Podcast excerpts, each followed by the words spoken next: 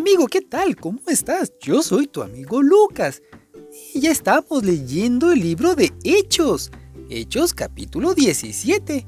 ¿Qué tal? ¿Cómo han estado todos en casa? Espero que todos estén muy, muy bien. Y pues, ¿qué te parece si comenzamos con la lectura de este día? ¿Estás de acuerdo? Pues adelante. Alboroto en Tesalónica. Pablo y Silas continuaron su viaje. Pasaron por las ciudades de Anfípolis y Apolonia y llegaron a la ciudad de Tesalónica, donde había una sinagoga de los judíos. Como de costumbre, Pablo fue a la sinagoga y durante tres sábados seguidos habló con los judíos de ese lugar, les leía la Biblia y les probaba con ella que el Mesías tenía que morir y resucitar. Les decía, Jesús, de quien yo les he hablado, es el Mesías. Algunos judíos creyeron en lo que Pablo decía y llegaron a ser seguidores de Jesús, uniéndose al grupo de Pablo y Silas. También creyeron en Jesús muchos griegos que amaban y obedecían a Dios y muchas mujeres importantes de la ciudad. Pero los demás judíos tuvieron envidia, buscaron a unos vagos que andaban por allí y les pidieron que alborotaran al pueblo en contra de Pablo y Silas. Esos malvados reunieron a muchos más y fueron a la casa de Jasón para sacar de allí a Pablo y a Silas, a fin de que el pueblo los maltratara. Como no los encontraron en la casa, apresaron a Jasón y a otros miembros de la iglesia y los llevaron ante las autoridades de la ciudad y los acusaron diciendo, Pablo y Silas andan por todas partes causando problemas entre la gente. Ahora han venido aquí y Jasón los ha recibido en su casa. Desobedecieron las leyes del emperador de Roma y dicen que tienen otro rey que se llama Jesús. Al oír todo esto, la gente de la ciudad y las autoridades se pusieron muy inquietas y nerviosas, pero les pidieron a Jasón y a los otros hermanos que pagaran una fianza y los dejaron ir. Pablo y Silas en Berea. Al llegar la noche, los seguidores de Jesús enviaron a Pablo y a Silas a la ciudad de Berea. Cuando ellos llegaron allí, fueron a la sinagoga. Los judíos que vivían en esa ciudad eran más buenos que los judíos de Tesalónica. Escucharon muy contentos las buenas noticias acerca de Jesús y todos los días leían la Biblia para ver si todo lo que les enseñaban era cierto. Muchos de esos judíos creyeron en Jesús y también muchos griegos tanto hombres como mujeres. Estos griegos eran personas muy importantes en la ciudad. En cuanto los judíos de Tesalónica supieron que Pablo estaba en Berea, anunciando las buenas noticias, fueron y alborotaron a la gente en contra de Pablo. Los seguidores de Jesús enviaron de inmediato a Pablo hacia la costa, pero Silas y Timoteo se quedaron allí. Los que se llevaron a Pablo lo acompañaron hasta la ciudad de Atenas, pero Pablo les pidió que, cuando regresaran a Berea, les avisaran a Silas y a Timoteo que fueran a Atenas lo más pronto posible. Pablo en Atenas.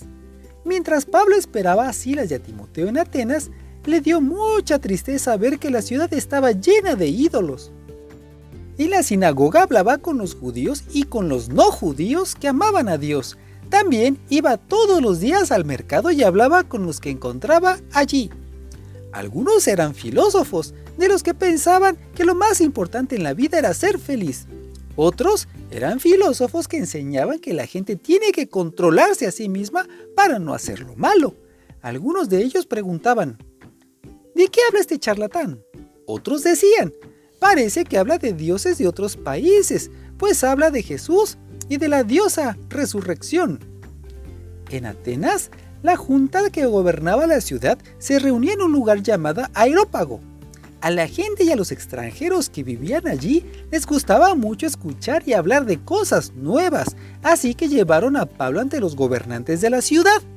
Y ellos le dijeron, lo que tú enseñas es nuevo y extraño para nosotros. ¿Podrías explicarnos un poco mejor de qué se trata? Pablo se puso de pie ante los ojos de la junta y les dijo, Habitantes de Atenas, he notado que ustedes son muy religiosos. Mientras caminaba por la ciudad, vi que ustedes adoraban a muchos dioses y hasta encontré un altar dedicado al Dios no conocido. Pues ese Dios que ustedes honran sin conocerlo es el Dios del que yo les hablo. Es el Dios que hizo el mundo y todo lo que hay en él. Es el dueño del cielo y de la tierra y no vive en templos hechos por seres humanos. Tampoco necesita la ayuda de nadie. Al contrario, Él es quien da la vida, el aire y todo lo que la gente necesita.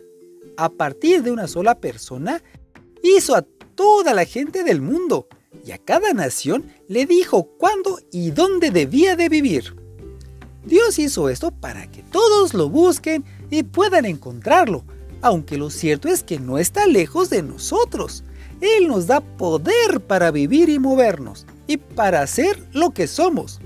Así lo dice uno de los poetas de este país. Realmente somos hijos de Dios.